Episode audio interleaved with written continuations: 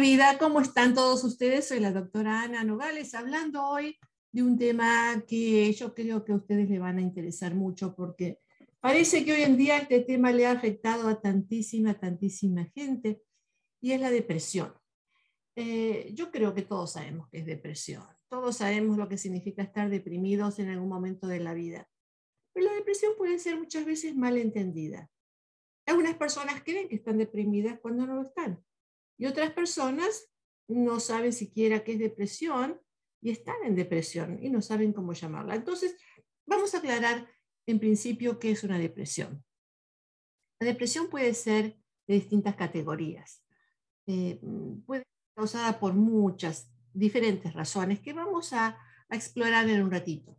Pero principalmente, ¿qué es depresión? ¿Qué es estar deprimido? Bueno, estar deprimido es sí estar en ese estado de tristeza, de melancolía, pero no en un ratito, sino cuando eso es eh, a través de, de un cierto tiempo, o sea, todos los días está uno deprimido, se levanta sin ganas de hacer nada, le parece que la vida no es fácil o que es difícil o que es imposible, eh, como que ha perdido el significado de la vida, que ha perdido el interés por la vida.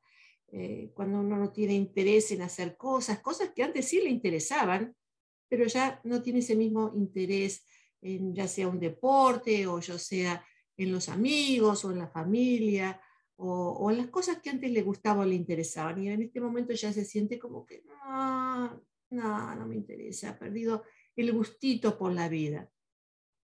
También esa persona puede ser que ya no tenga apetito o que tenga demasiado apetito y por consiguiente haya perdido mucho peso o haya aumentado mucho de peso. Es decir, que hay una respuesta no solamente del interés en la vida, sino también en el interés de disfrutar de la comida. ¿no?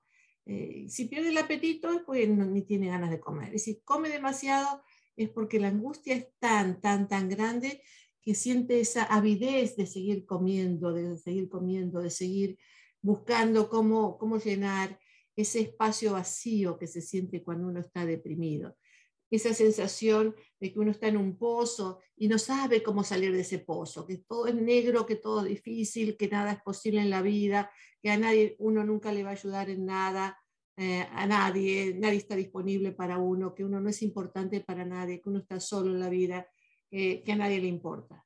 Esa sensación de desvalidez, de, de sentirse que, ¿Y para qué? ¿no? Es, sentir que, ¿y para qué? Entonces hay como un, eh, un retraso en la forma del pensar, una forma más lenta de pensar, una forma más pesada de pensar. Hay menos, eh, menos actividad física también.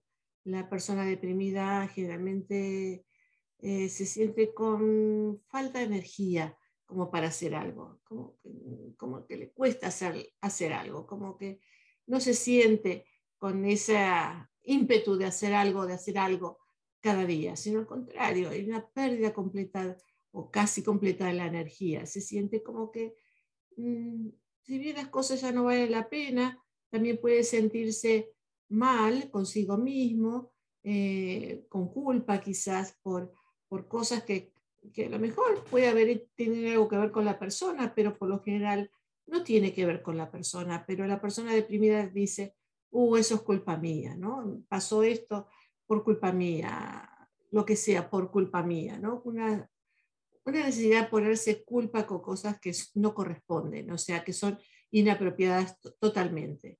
Y todo eso trae también, por consiguiente, una dificultad para pensar bien, para concentrarse, una dificultad para hacer las cosas bien, se siente indeciso, indecisa, no sabe si hacer esto, hacer lo otro, qué decisiones tomar en la vida. Y con todo eso llegan los pensamientos de que, bueno, a lo mejor sería mejor que muriera. Eh, la vida no me necesita, ah, no soy servible para nadie ni para nada, ah, estaría mejor el mundo sin mí no tengo ninguna función en esta vida. O sea, el pensar en forma totalmente extrema, ah, porque uno sienta esa pérdida del interés por la vida. Es lo, algún aspecto muy común de la depresión. Y eso puede ser el pensamiento la intención de hacerlo o el acto de tratar de quitarse la vida. O sea que son como tres diferentes etapas muy diferentes, ¿no?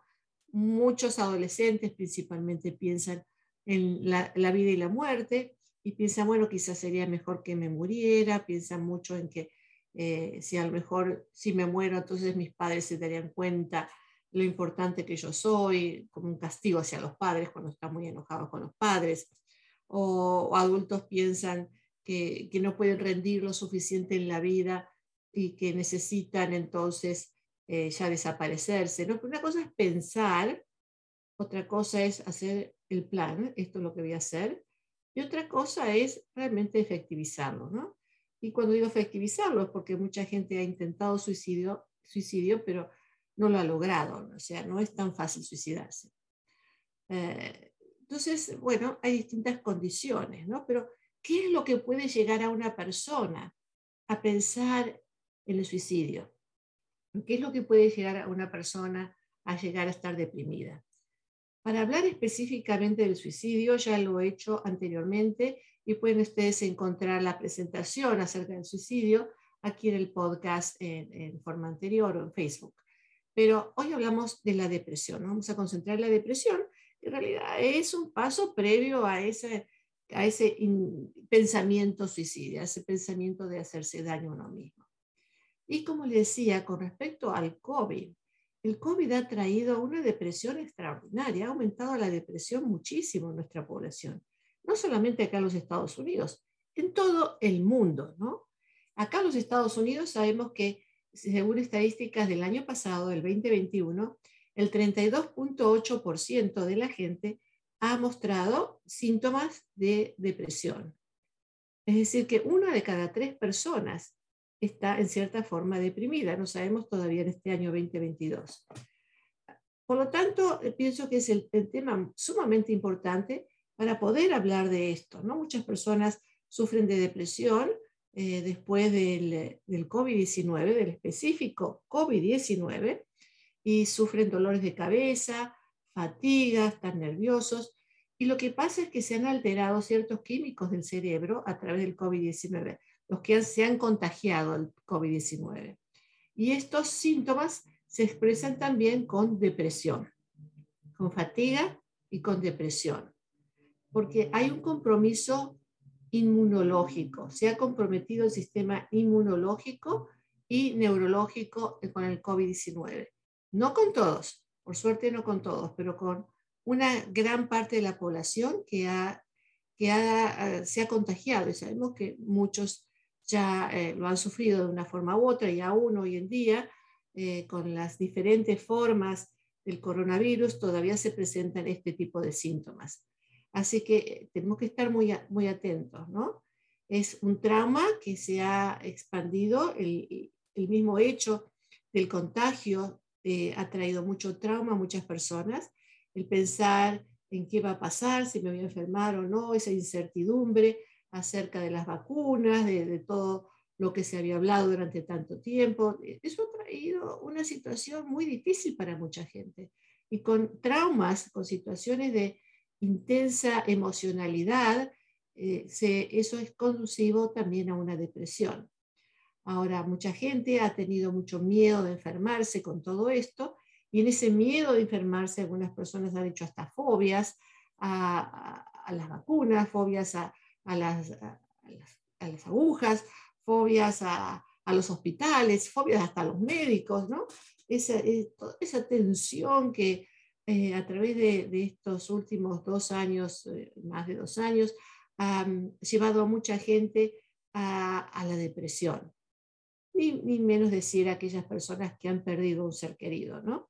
Por supuesto, por supuesto, perder un ser querido es algo muy, muy, muy difícil y algunas personas no lo pueden superar, no lo pueden superar y, claro, la depresión se instala ahí.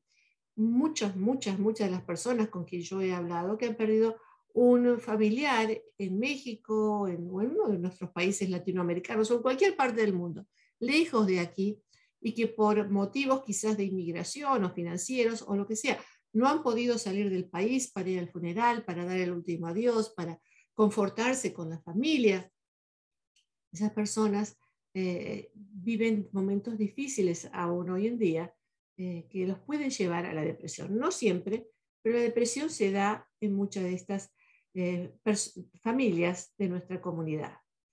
Esta cuestión también de que hayamos estado distanciados y no hayamos podido socializar que por un tiempo grande, ¿no? que hayamos estado encerrados en, en el hogar. Bueno las personas que han tenido un buen hogar, una buena familia, que han estado reunidos en esos tiempos difíciles con sus más cercanos y que en ese distanciamiento social han estado bien, pero muchas personas no han estado bien. Muchas parejas han estado pues, catastróficamente mal. Y vamos a ver esas estadísticas pronto, cuando con seguridad vamos a ver un aumento de la cantidad de divorcios. Lo que ya vemos es que hay un aumento de la violencia doméstica, del acoso sexual, del asalto sexual, de todas esas cosas que ocurren en el hogar, lamentablemente. Así que todo eso, ¿cómo lo va a traer depresión? Pues lógicamente que, que esto sí va a ocurrir en muchas de las personas, nuevamente no en todas, ¿no? Estamos hablando de factores contribuyentes a la depresión. También podemos mencionar, no lo podemos dejar de lado, todas las problemáticas financieras, ¿no? La gente que perdió trabajo, la gente que le redujeron las horas en el trabajo, todas ese, ese tipo de problemática que ha surgido con la pandemia, personas que no han, que no han encontrado dónde vivir, eh, personas que son indigentes, todo eso son factores también contribuyentes a la depresión durante este periodo de la pandemia. Y después las pérdidas en la comunidad, ¿no? las pérdidas de gente conocida, no solamente de los de la familia, de los amigos, sino de gente conocida, de, gente que de una forma u otra fue partícipe en la vida de uno y que uno lamenta esa pérdida, ¿no? O, la pérdida de, o la falta de conexión también, por ejemplo, con, con el médico, con aquella persona que uno lo atendía, y durante esos dos años no se ha podido comunicar con los maestros, con las escuelas, con la estructura de la vida eh, normal, entre comillas, que todos teníamos y que de a poquito ahora vamos recuperando de por sí, que no nos es tan fácil y para mucha gente que se ha deprimido, pues es más difícil todavía recobrar ese ritmo de vida que teníamos antes. Entonces vemos todos estos factores que últimamente han contribuido al desarrollo de la depresión, pero también hay otro tipo de problemas que independientemente de la pandemia puedan haber estado afectándonos, ¿no? Como por ejemplo problemas de salud.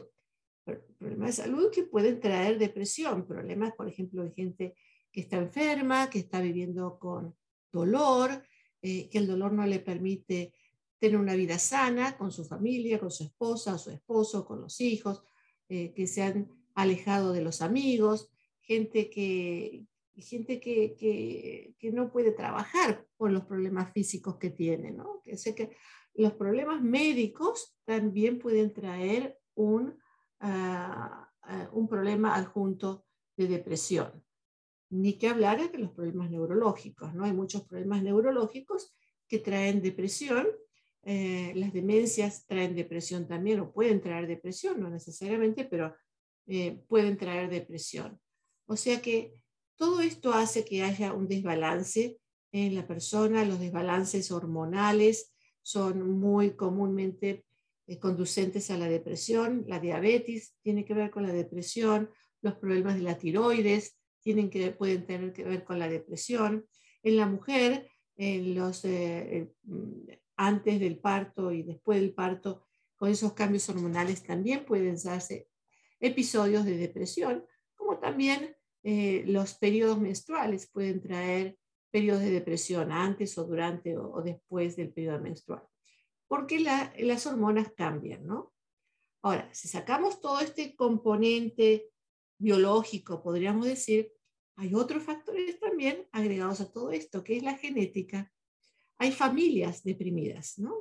Madre, hija, hijo, padre, hijo, hija, ¿no? O sea que en cierta, factor, en cierta forma puede haber un factor heredado de familias que viven con depresión. Y otro factor que no podemos dejar en cuenta son las drogas, incluido el alcohol. El alcohol, acuérdense, es una droga también. El alcohol, las drogas pueden producir depresión. Cuando mucha gente piensa que el alcohol levanta, lo levanta de la depresión, es, es una gran mentira, porque el alcohol lo puede levantar un poquito de la depresión, hacerlo sentir más feliz en ese momentito y se pasa el efecto y se cae más abajo. Y cuanto más abajo cae, más toma y cuanto más toma, más cae abajo. Así que es un círculo vicioso donde la depresión va mano a mano con el alcohólico. Así que mucho cuidado a no automedicarse con alcohol cuando usted está deprimido. No lo haga porque le puede ir muy, muy mal. Entonces ya vemos que hay distintos factores que van a contribuir o posiblemente puedan contribuir al desarrollo de una depresión. Por eso es que decimos que es imposible dar una recomendación para todo el mundo así, diciéndole, eh, haciendo esto, haciendo lo otro, la depresión va a, a caducar, no va a haber más depresión. No. Y por eso es que si usted le dice a alguien, está deprimido, pues ya, córtala, ¿no? Ya es hora de que te pongas eh, hacer cosas para ser feliz, la vida es corta, aprovecha la vida, no estés deprimido, eso lo que trae frustración, porque la persona que está deprimida no quiere estar deprimida. No hay ningún placer en estar deprimido. El estar deprimido es algo pesado, es algo que, nadie quiere. Como dije antes, estar como en un hoyo, eh, en un pozo, y uno está pidiendo eh, auxilio, ayuda, y no siente que nadie lo puede ayudar. Entonces, no pongámosle más presión a una persona que está deprimida para que salga de esa presión, depresión, porque de esa forma no funciona. Les aseguro que no funciona. Ponerle presión a una persona deprimida lo va a llevar a más depresión. ¿Por qué? Porque como no puede salir de esa depresión, no puede decir, ok, ya salgo de la presión, depresión porque me lo están pidiendo, no lo puede hacer, se va a sentir más frustrado o frustrada y se va a caer mucho más en depresión. Las críticas a la persona deprimida no le sirven. Mira cómo estás, mira cómo estás todo el día en pijama, o no, mira cómo no te cuidas, o mira cómo estás engordando, o mira cómo estás adelgazando. Esas críticas no le van a ayudar tampoco. Cada crítica que le hagamos es para hundirlo más todavía. Así que, por favor, seamos un poquito pacientes con la persona deprimida y veamos qué es lo que, puede, qué es lo que podemos hacer con ella. ¿no? Si todas las cuestiones que dije anteriormente de depresión no tienen nada que ver con la depresión que esta persona está sintiendo, y por supuesto, consultar con el médico es muy importante porque a veces uno no sabe que tiene un problema hormonal, por ejemplo. A veces un análisis de sangre va a revelar que esta persona tiene un problema hormonal que es el responsable de la depresión. Y si es así, se trata, ¿no? Hay medicinas, hay hormonas, lo que se necesite hacer para combatir la cuestión médica, biológica, la causa biológica de la depresión. Pero si no hay nada biológico, si el médico dice, no, acá no hay nada físico, entonces podemos ver qué es lo que está pasando en nuestra mente, en este gran computadora hermosa que todos tenemos, ¿no? Estamos viviendo mucha tensión emocional por el trabajo, por la familia, por la relación de pareja, por algunos amigos, un chisme, algo que esté ocurriendo, hay tensión emocional. La tensión emocional prolongada puede traer depresión. Un trauma, algo que le haya ocurrido, algo grave que le haya ocurrido. Generalmente un, un, trauma puede traer mucha angustia, mucha ansiedad, problemas para dormir, depresión. Claro que sí. Entonces, ahí es donde nos tenemos que enfocar en qué es lo que ocurrió con ese, con ese trauma o con una crisis, ¿no? Una crisis en la vida, una crisis que lo corrieron del trabajo, estaba en ese trabajo por 25 años y se quedó sin trabajo. ¿Qué crisis? ¿Cierto? Eh, lo reemplazaron por alguien más jovencito, sin experiencia, pero más jovencito que le pagan menos. ¿Cuántas veces ocurre, no? Crisis, eh, matrimonio crisis con un hijo que entró en el camino equivocado. Esas situaciones, situaciones de la vida, simplemente de la vida, puede traer una depresión también. Ahora, hay muchas personas que se hacen cargo de todo lo que ocurre en la vida como si uno fuera, tuviera la culpa. Bien, bien común en la mujer y bien, bien común en la comunidad latina, donde la mujer la hacen responsable de todo lo que ocurre en la familia, ¿no? Entonces, esa culpa, esa carga que uno siente, en que uno se siente responsable de todo lo que ocurre, y si ocurre algo, es culpa de uno, pues eso lo va a llevar a una depresión, indudablemente, ¿no? Ahora, mucho más ocurre esto cuando el esposo le dice a la esposa que lo que hizo el hijo es culpa de ella, que lamentablemente eso lo veo muchísimo, ¿no? No digo que los hombres no hagan lo mismo, muchos hombres sienten esa culpa, eh, pero vamos a distinguir aquí, culpa o responsabilidad. Una cosa es sentirse responsable, que uno haga las cosas lo mejor que puede. Y otra cosa es sentirse con culpa porque el perro ladró, o sea, por todo lo que ocurre en el hogar. No, no, no, no, no, no. Tenemos que poner los puntos sobre las sillas y estar bien seguros de que estamos pensando bien cada situación, ¿no? Mucha gente se siente con culpa o se pone culpa o está acostumbrado a sentirse con culpa porque ya desde chiquito le dijeron culpa tuya, culpa tuya, culpa tuya. Así que es algo que tenemos que tener mucho cuidado porque la vida, la vida de cada uno de nosotros tiene tantas eh, presiones, tantas em, situaciones difíciles que hace que uno actúe como actúe. Entonces, si el hijo ha tomado el mal camino, no es porque la mamá haya sido una madre mala, podría llegar a ser, pero por lo general hay muchos otros factores que llevan que este muchachito o esta muchachita haya tomado un mal camino en la vida. ¿no? Y lo que peor podemos hacer es echarle la culpa a la mamá, echarle la culpa a papá o echarnos la culpa a nosotros mismos. Porque en ese momento esa energía la tenemos que usar para ser efectivos como padres y poder entonces ayudar a nuestros hijos en el mejor camino posible. La culpa nos paraliza. Acuérdense de eso. La culpa nos paraliza. Entonces tenemos que confrontar nuestros propios pensamientos para realmente decir, bueno, ¿realmente soy culpable o qué otras cosas pudieron haber ocurrido aquí? Es una conversación interna que se necesita hacer. Eh, muchas personas tienen dificultad para expresar sus sentimientos. Muchas personas tienen coraje, enojo, bronca, malestar interno. Se sienten mal consigo mismas, a veces con alguien, a veces con un ser querido, a veces con un vecino, a veces con el gobierno, hasta a veces con Dios. Hay gente que está enojada y no sabe cómo expresar ese enojo, no sabe qué hacer con esas emociones, no sabe qué decir. Y entonces se calla, ¿no? Se calla y van en silencio, en silencio, en silencio, con todo ese pesar y lo que ocurre es que se deprime, porque es como que un pesar muy grande que están sintiendo por lo que sea, se vuelve contra uno, porque no se puede expresar. Eso también ocurre como factor de depresión.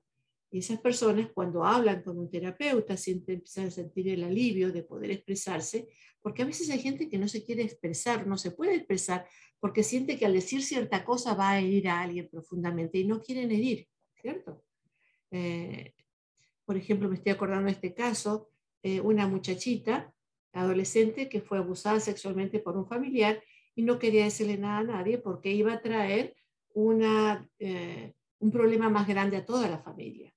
Entonces todo eso seguía dentro suyo y además del trauma de por sí que ella había vivido al quedarse calladita y no hablar con nadie, pues también lo llevaba a una depresión. Es otro ejemplo de depresión. Así que poder hablar de los sentimientos es sumamente importante. No solamente aquellas personas que viven enojadas, que viven con un resentimiento, ¿no? Hay personas que no tienen ese resentimiento, que no están enojadas, pero que tampoco pueden expresar. Por ejemplo, aquellas personas que nunca han recibido cariño en su vida de sus padres y que ahora tampoco pueden expresarlo. Y que el esposo le está pidiendo, pues me, amas, me quieres, quieres, ¿qué sientes por mí? Sí, amo, sí. Y ahí se queda ella muy eh, eh, frenada de poder expresar sus sentimientos. Ella, bueno, ¿no? Es distinto. No hay una cuestión de género en este aspecto, pero aquellas personas que tienen dificultad de expresar emociones realmente están mucho más propensas al, eh, a la depresión. Aquellas personas que se aíslan entonces por no poder expresarse o se aíslan porque se sienten que su autoestima no está muy bien lograda, que no se sienten capaces, que se sienten inferiores a los demás, que tienen miedo a las críticas, a los rechazos, eh, que tienen miedo a ser despreciados, entonces se aíslan, también ese aislamiento va a traer una depresión posiblemente, ¿no? Y esto ocurre en adolescentes, niños, adolescentes y adultos, cualquier edad. Así que tenemos que ponerle el ojo, porque si vemos que los hijos, adolescentes, niños, ¿no? Eh, tienen amiguitos, se sienten muy demasiado tímidos, ah, tenemos que ver qué está pasando con esa autoestima que puede estar creando un problema eh, de autovaloración. A todo esto, ¿cómo se trata una depresión? Nuevamente, nada de críticas, por favor, nada de decirle ya, ya, es hora de que te levantes y andes. No. Desde el punto de vista espiritual, bueno, eh, eso queda de cada uno, ¿no es cierto? Si uno espiritualmente se siente conectado con Dios, magnífico. No voy a hablar de ese aspecto, eh, voy a hablar desde el aspecto psicológico. Eh, hay, hay medicaciones también, no solamente desde el aspecto psicológico, sino que también quiero aclarar que hay muchas medicaciones. Hay muchísimas que son para tratar la depresión y no todas son efectivas.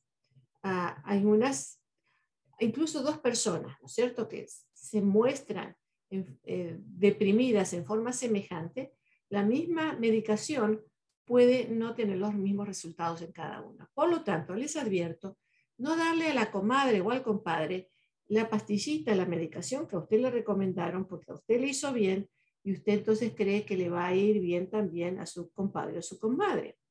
Está en su buen corazón en darle la recomendación.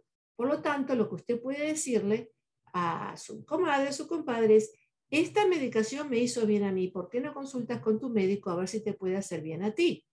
Eso es una respuesta inteligente, ¿ok? No se lancen a tomar medicaciones del vecino. Solamente tomen la medicación que es prescripta para su caso especial. Y muchas veces, cuando da una prescripción para una medicación, no siempre es efectiva. Entonces, el médico le puede dar esta medicación y puede después tener que seguirlo viendo para ver, darle seguimiento para ver cuál ha sido el efecto. Generalmente las medicaciones empiezan con dosis más livianas y de a poquito las van aumentando para ver cuál es el momento justo de la dosis que usted necesita. Entonces comienzan con unas, después pueden ir subiéndole la dosis y bien que va funcionando hasta llegar a la dosis precisa y a veces las combinan con otras. Entonces dicen, tiene que tomar esta medicación, pero también necesita tomarla con esta otra. Y ustedes pueden preguntar, ¿para qué? el doctor tiene que darle la explicación de para qué. Pero usted lo que no puede hacer es decir, bueno, voy a tomar solo una porque la otra mejor no, voy a esperar a ver qué pasa. No.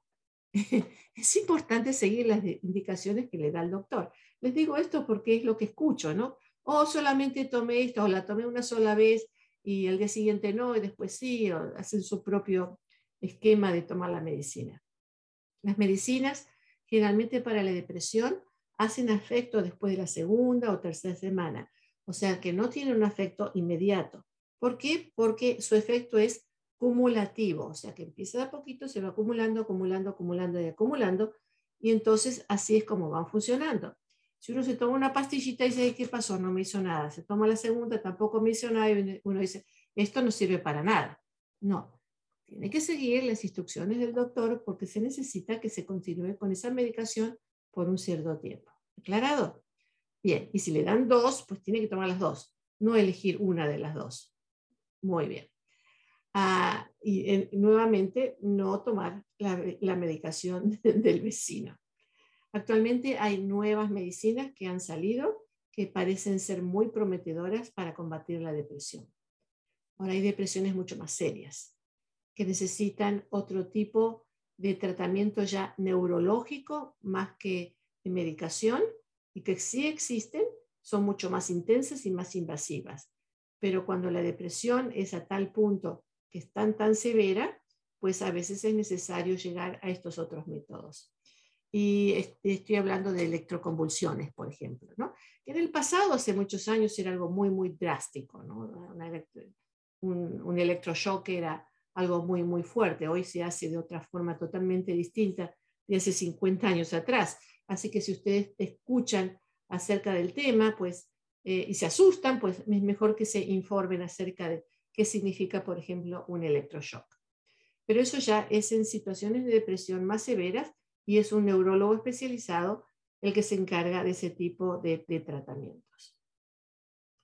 Ah, hay, hay, medicaciones más fuertes, otras más livianas, todo depende de qué tipo de depresión uno esté viviendo.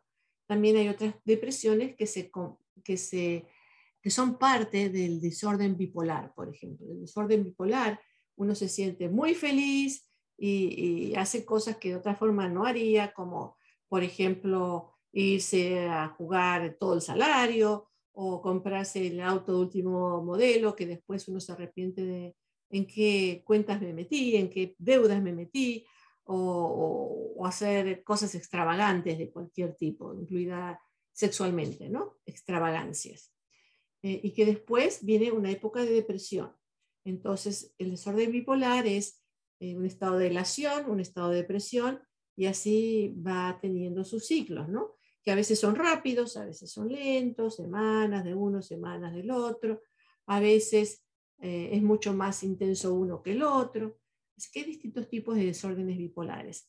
Pero por eso es importante que usted no tome la medicación de su vecino. Porque, por ejemplo, cuando hay un desorden bipolar, si usted toma la medicación de su vecino, que es solamente para depresión, y usted tiene un desorden bipolar, como por decir, como un ejemplo, ¿no? Esa medicación del vecino le va a hacer terriblemente mal. Porque cuando llegue el momento de estar ahí arriba, en ese estado de elación, de excitación, se toma la medicación que se estaba tomando y se va, pero mucho más para arriba y ahí es cuando ocurren muchos suicidios. Así que mucho cuidado. La medicación tiene que ser prescripta por un doctor especializado. Ahora, si no estamos hablando de todas estas cosas más difíciles, estamos hablando quizás de algo más eh, que tiene que ver con la vida diaria, ¿no es cierto? Con un trauma, con algo que le pasó, eh, o simplemente con estar insatisfecho con la vida. Hay mucha gente que está en una crisis existencial y se deprime. Y llegó a los 30 años y todavía no sabe qué va a hacer de su vida. Que llegó a los 40 años y está en medio de su vida y no ha alcanzado lo que ha querido. Que llegó a los 50 y está en medio de la vida y dice, ah, pues ¿y ahora qué me espera? ¿Qué viene para mí? Y que llegó a los 60 años y dice, bueno, ya pasé la más de la mitad de mi vida y, y no cumplí con todas las cosas que hubiera querido hacer que llega a los 70 años y dice, ah, bueno, ¿y ahora qué me queda? Me queda no mucho, eh, ¿qué es lo que quiero hacer? ¿Qué es lo que me falta? Y falta mucho quizás de lo que querría hacer. Y llega a los 80 años y dice, bueno, no me queda ya mucho, ¿qué, qué, qué, qué me queda para disfrutar? Me duele acá, me duele allá. Cada, cada eh, décadas que cumplimos generalmente nos traen un, un gran shock en la vida, ¿cierto? Entonces son crisis que vimos, crisis existenciales. Pero esas crisis existenciales de insatisfacción con la vida es algo que nos puede ayudar, es algo que nos puede permitir preguntarnos, bueno, ¿y qué quiero yo de mi vida?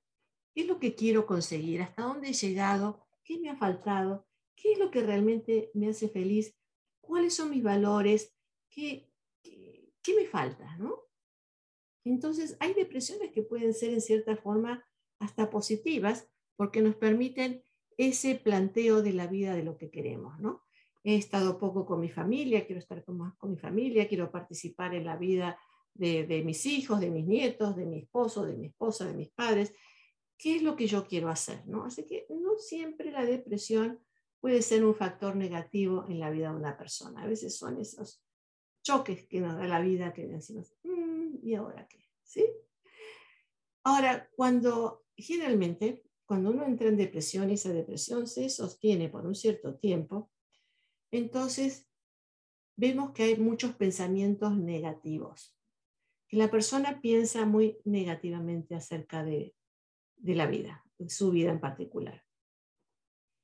Y eso hace que cuando uno piense negativamente, se transforme en sentimientos negativos, ¿no? en una depresión. ¿no?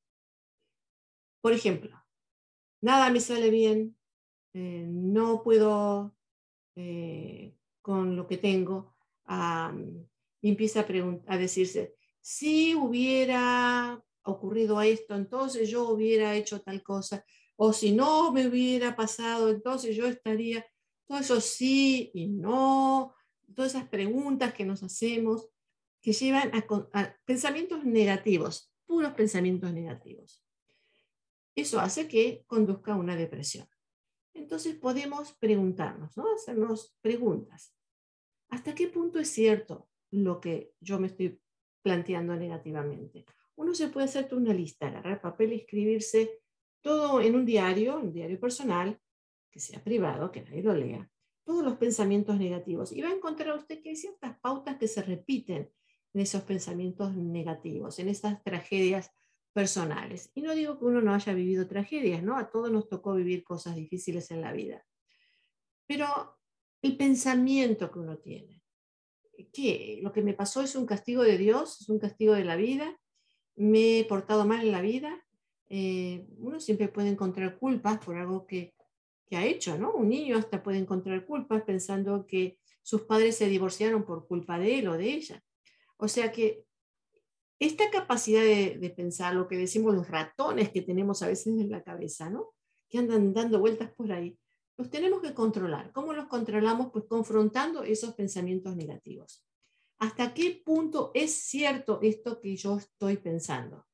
Hay otras realidades que puedan estar afectándome a mí para llegar a este pensamiento, a llegar a, lo que eh, estoy eh, llegando a conclusiones, ¿son conclusiones falsas?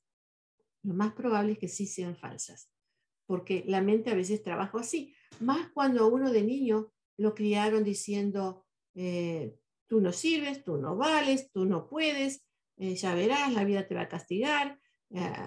ese tipo de pensamiento, de, críticas, ese, ese tipo de, de culpas que nos han metido desde niñitos en la cabeza son los que nos hacen actuar de esa forma tan negativa en nuestros pensamientos.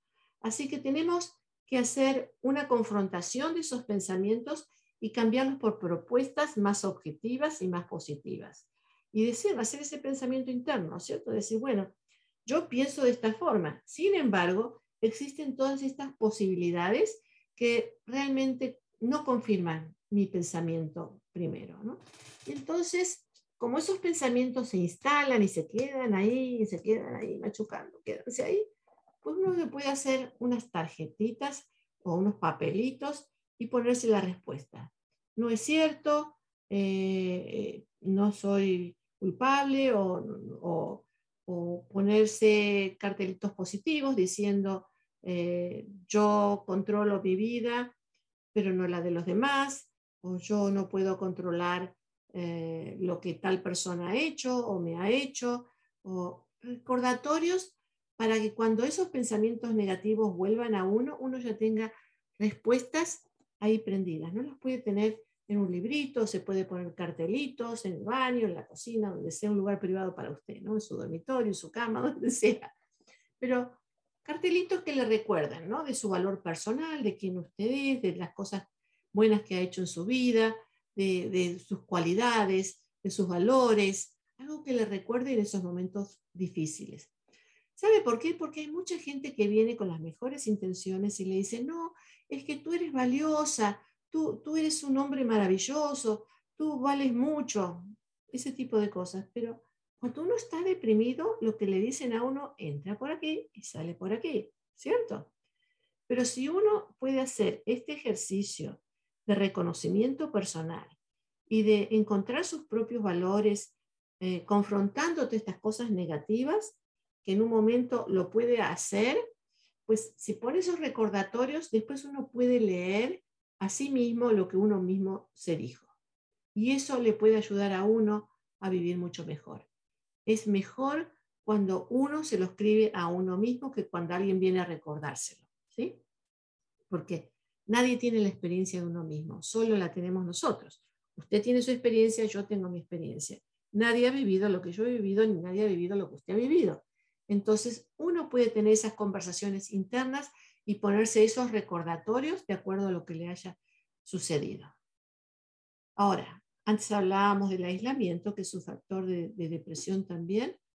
Las personas deprimidas se aíslan, ¿sí? Es muy importante la socialización, somos seres sociales. Así que no se distancie usted de sus mejores amigos o de las personas de su familia que sean aquellas personas positivas.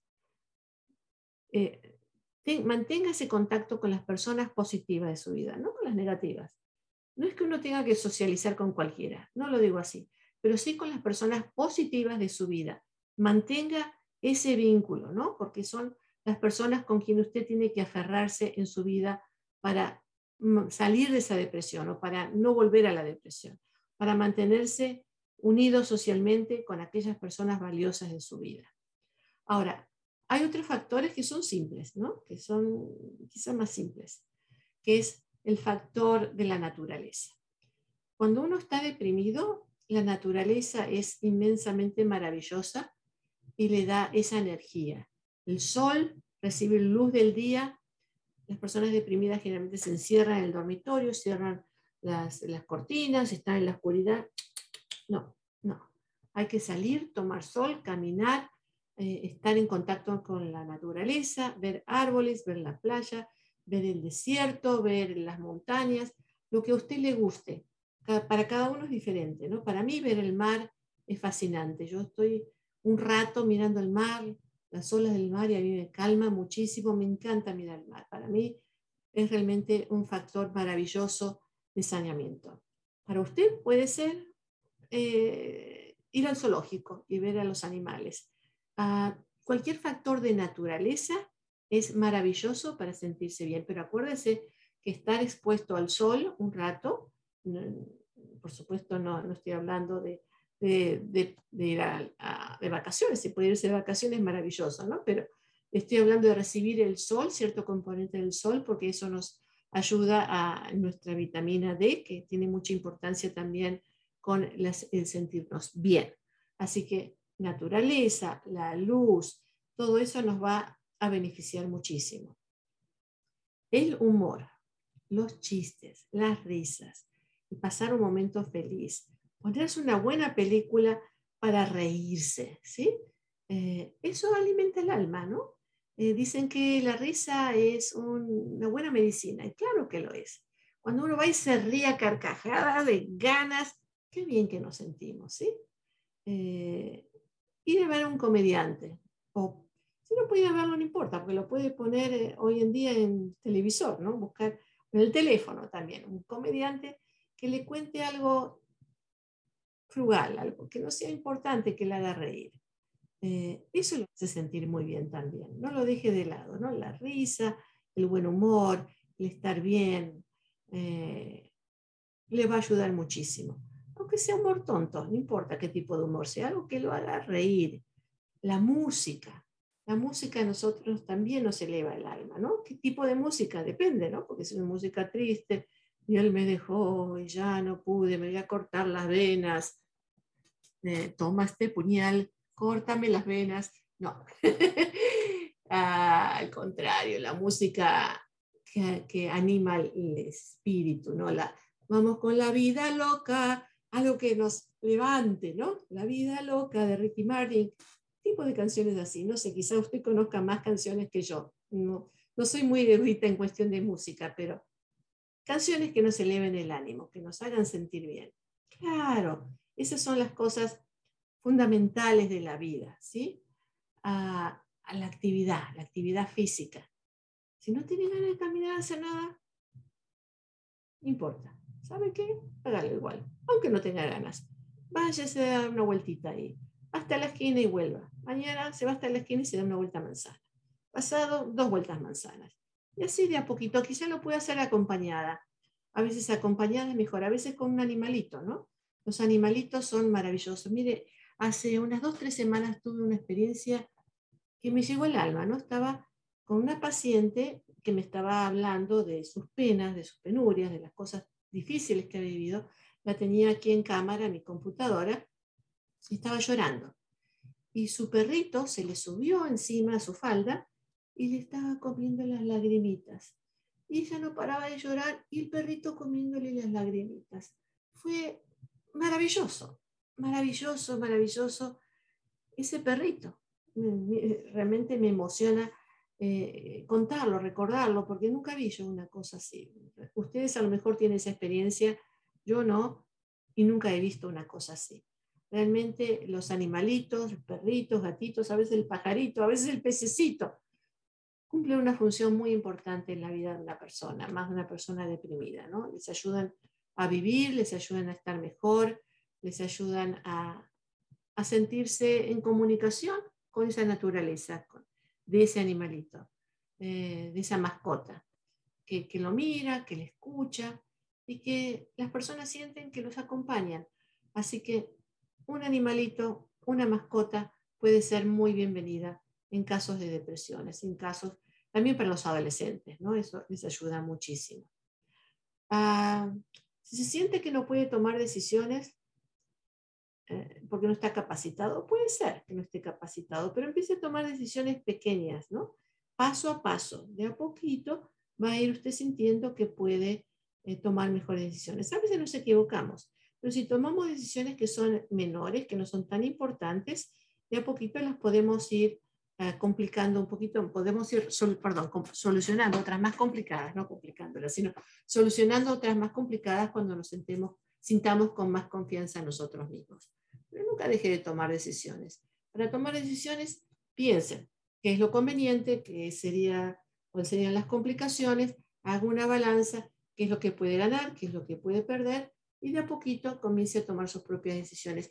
Pero no le deje decisiones a los demás para, para el curso de su vida, porque si no va a sentirse que está siempre en dependencia. Así que si se equivoca, bueno, se equivocó. Para la próxima no se va a equivocar porque ya sabe que por este camino no es el camino correcto, que será otro, ¿cierto? Es lo que hacen los adolescentes. Eh, pero con un poquito más de sabiduría cada día podemos tomar mejores decisiones. Pero mantenga esa actividad física y mental también. La física es muy importante, nos da las hormonas necesarias para poder sentirnos mejor. La, intelectual, la cognitiva también es muy importante, la actividad eh, mental, jugar ah, al sudoku, por ejemplo, o algunos jueguitos que, que son de pensar, no esos jueguitos simplemente del teléfono que no tienen nada que pensar, sino donde se pone actividad mental para activar esas neuronas, que estén ahí presentes, que, que estén ahí despiertas para nosotros. ¿sí? Y bueno, si el problema es muy grande, el que se nos presenta, pues dividirlo en pequeños pasos. Si el problema es, me quiero divorciar, bueno, pues no hace falta que tome una decisión hoy de pronto, sino vaya viendo primero si está seguro que se quiere divorciar y, si es una decisión que, realmente es irrevocable, piénsela bien, y después cuáles son los diferentes pasos de a poquito para ir llegando a ese divorcio, de acuerdo a las situaciones que, se, que se eh, planteen, ¿cierto? O sea que cualquier problema grande puede ser dividido en pasos chiquititos para afrontarlos y confrontarlos y poder tomar las decisiones necesarias. No se olvide que comer bien y dormir bien son muy importantes para la depresión. Comer bien porque necesitamos la energía. La energía viene también de lo que consumimos. Si consumimos nada más que carbohidratos, nos va a dar mucha energía, pero es una energía que no se va a, perpetuar, que, que, se va a perder rápidamente. Así que es importante los carbohidratos, las proteínas, hacer una combinación buena para tener una buena salud, ¿cierto? Eh, yo no soy experta en dietas, pero tiene sentido, ¿no es cierto? No comer muchas grasas, eh, eso nos hace sentir pesados, nos hace engordar, cuanto más pesados, más gordos estamos, más deprimidos estamos, así que son cosas del sentido común, de tener una buena dieta. Dormir bien es importante, eh, es muy importante también. Eh, eh, si quieren tener más pautas acerca de cómo dormir mejor, hay también otra conferencia que he dado al respecto del dormir que la pueden encontrar aquí en otro podcast o en Facebook. Búsquenme y ahí la van a encontrar. Si uno no duerme bien, todo es más difícil. ¿no? Uno no puede pensar bien, todo es difícil y, si uno está propenso a una depresión, pues se va a deprimir mucho más. Con todo esto es importante eh, volver a explicarles de que eh, la depresión puede tener diferentes causas. Muchas veces puede ser una causa médica, otras veces son causas emocionales, otras veces genéticas. Eh, así que hay muchas diferentes causas de una depresión y por eso son diferentes los tratamientos. Muchas personas tienen miedo de tomar medicación para depresión porque me dicen, eh, yo no me quiero ser adicto, no, me quiero, no quiero ser adicta a la depresión. Pues la mayoría de las depresión, de las medicaciones para la depresión no son adictivas. Pero si una persona tiene un problema de depresión genética, por ejemplo, ¿no? una depresión por un problema hormonal, entonces, claro, va a necesitar la medicación para mantenerse equilibrado, porque es algo que le está faltando al cuerpo. La medicación le da lo que al cuerpo le falta. Y entonces, si la deja de tomar, vuelve a deprimirse, pero no porque la medicación sea adictiva, sino porque eso que le falta al cuerpo, que le está dando la medicación, le saca a usted la medicación y uno vuelve a la depresión. Entonces, consulte con su médico si esa medicación es adictiva, que seguro que le va a decir que no, pero consulte de cómo es que funciona. Y si su médico le da medicación para la depresión y usted ya se siente bien, y dice, ah, ahora la voy a dejar porque ya estoy bien, tampoco lo haga así. Consulte con su médico, porque las medicaciones para la depresión tienen que irse bajando de a muy poquito, porque si se cortan de golpe, usted va a caer nuevamente en una depresión. Tiene que ser de a poquito. Y cada situación es diferente, así que no hay una pauta general, ¿sí? No la hay. Creo que les he dado un amplio eh, entendimiento de qué es lo que puede ser una depresión, de los diferentes casos de depresión y qué es lo que podemos hacer para combatirla. Ahora voy a contestar algunas preguntas que aquí me han llegado. Esta es de Gonzalo Bautista. Dice, doctora, buenas noches.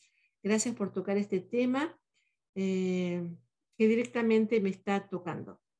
Hace un año perdí a la mujer que amaba y desde entonces vivo en un profundo duelo y no siento motivación alguna para salir o socializar con nadie y he tenido tiempo para analizar mi vida y lo que hice con ella.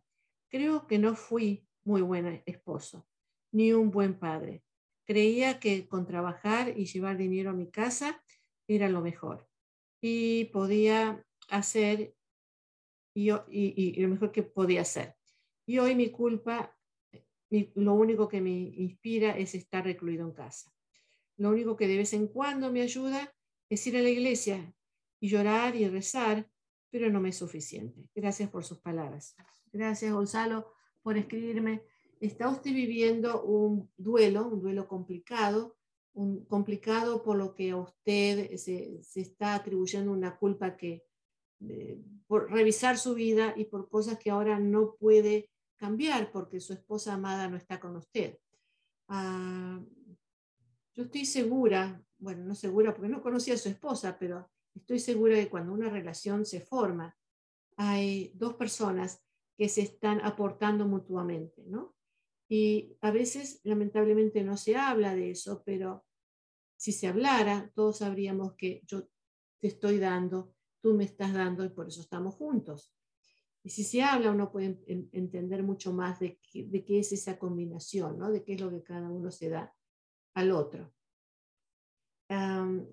si pudiéramos conectarnos con su esposa, estaría segura, o casi segura, de que ella tendría cosas para agradecerle en su vida.